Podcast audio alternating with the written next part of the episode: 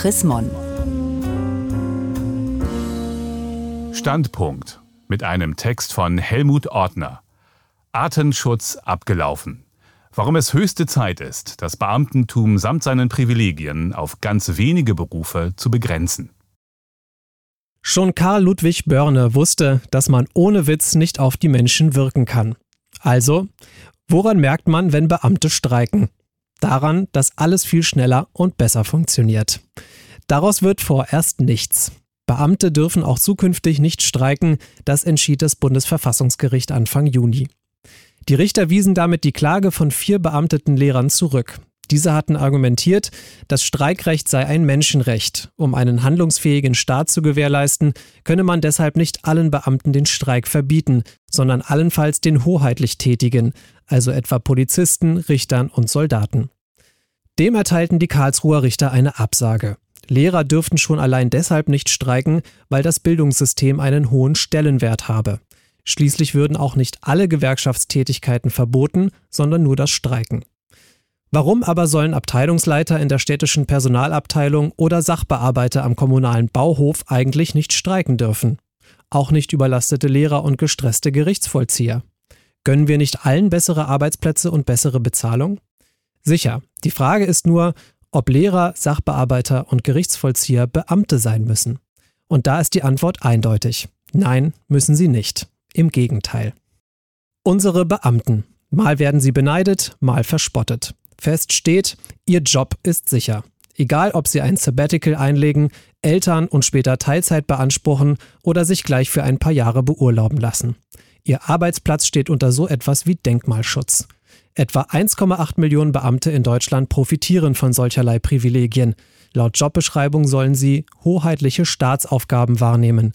Hohle Phrasen, monieren Kritiker, denn was hoheitliche Aufgaben sind, werde zunehmend mit Blick auf den klammen Haushalt definiert. Beispiel Lehrer. Dort, wo die Kassenlage angespannt ist, also in allen Bundesländern, wird auf die Verbeamtung von Lehrern mittlerweile großzügig verzichtet. Stattdessen vergibt der Staat Angestelltenverträge häufig in Form kurzfristiger Anstellungen, oft nur von Schuljahr zu Schuljahr. Das spart Geld. Vergessen sind die vielbeschworenen hoheitlichen Aufgaben des Lehrerberufs. Stattdessen eine Zweiklassenzunft. Ungleiche Bezahlung für gleiche Arbeit, einseitige Privilegien ungut für das Betriebsklima im Lehrerzimmer. Wir sind uns einig, Lehrer werden gebraucht, es gibt viel zu wenige, aber sie müssen keine Beamten sein. Sie sollten nach Angestellten-Tarif entlohnt werden. Rund 60 Prozent des öffentlichen Dienstes sind keine Beamten und trotzdem bekommt man zuverlässig Steuerbescheide, Strafzettel, Schulzeugnisse und Sozialhilfe. Es gibt groteske Beamtenburgen im Land. Etwa 1000 Mitarbeiter sitzen beispielsweise beim Bundessprachenamt in Hürth, das unter anderem Bundeswehrsoldaten in Sprachkursen auf Auslandseinsätze vorbereitet und Texte übersetzt. Auch eine Bundesmonopolverwaltung für Brandwein gibt es, die mit etwa 80 Millionen Euro im Jahr einen Teil der Alkoholproduktion in Deutschland subventioniert und einen eigenen Präsidenten hat. Immerhin, Ende des Jahres wird diese Beamtenburg endlich aufgelöst. Die Hauptzollämter sollen deren fragwürdige Aufgaben übernehmen. Klar ist, wo Beamte sind, braucht es eine Bürokratie. Ohne Gesetze geht es nicht, auch nicht ohne eine Verwaltung, die die Gesetze anwendet, managt und kontrolliert. Hierzulande gelten mehr als 2000 Bundesgesetze und über 3000 Bundesrechtsverordnungen.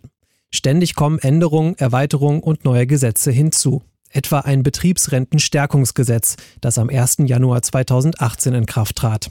Das alles will staatlich geregelt werden. Aber braucht es dazu ein Heer von Beamten?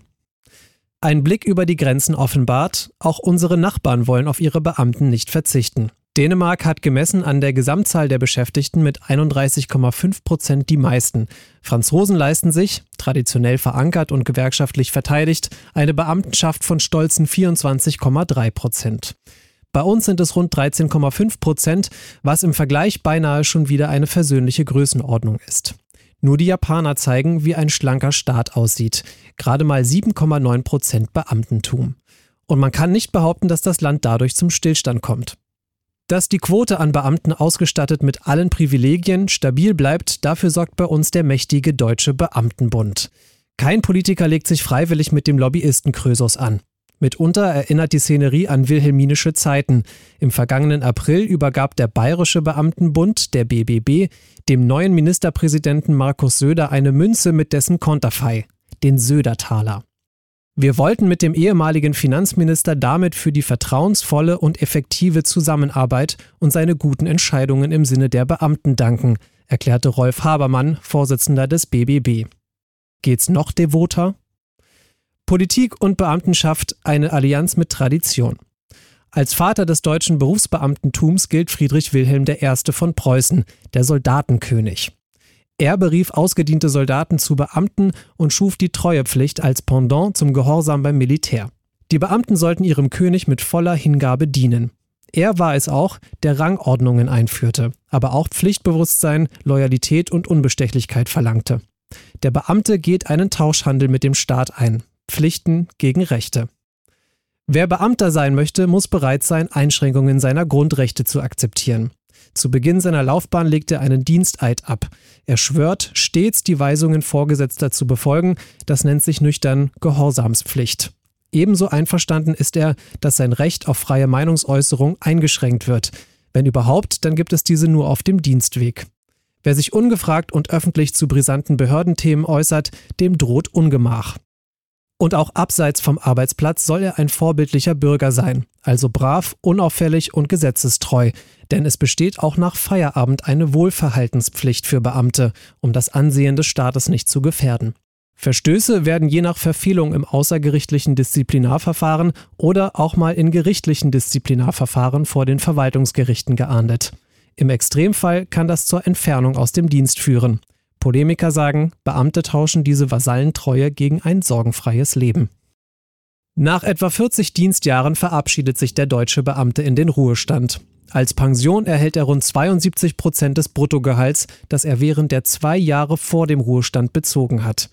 Da viele Staatsdiener wegen Beurlaubung oder Teilzeit mit weniger Dienstjahren in den Ruhestand gehen, liegt das durchschnittliche Pensionsniveau derzeit bei 68 Prozent.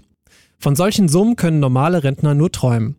Ihr Versorgungsniveau liegt im Vergleich dazu, gemessen am Einkommen, um mehr als 20 Prozentpunkte niedriger. Haben Sie 45 Jahre den Durchschnittslohn erhalten, momentan bei 3.092 Euro, beträgt Ihr Rentenanspruch derzeit knapp 1.485 Euro oder 48 Prozent des Durchschnittslohns. Ein eklatantes Missverhältnis. Doch absehbar ist, so gut wie die rüstigen Pensionäre der Jetztzeit werden es künftige nicht mehr haben. Auch wenn Lobbyfunktionäre gerne den Untergang des Behördenabendlandes an die Wand malen, wird es dem flächendeckenden Beamtenstaat und den anachronistischen Privilegien an den Kragen gehen. Je rascher, desto besser. Das Beamtentum ist aus der Zeit gefallen und gehört abgeschafft. Beamte sollten allein hoheitliche Aufgaben übernehmen, etwa als Richter, Polizisten oder beim Zoll. Alle anderen sind Angestellte des öffentlichen Dienstes, inklusive Streikrecht. Gelesen von Matthias Papst. Oktober 2018. Mehr Informationen unter www.chrismon.de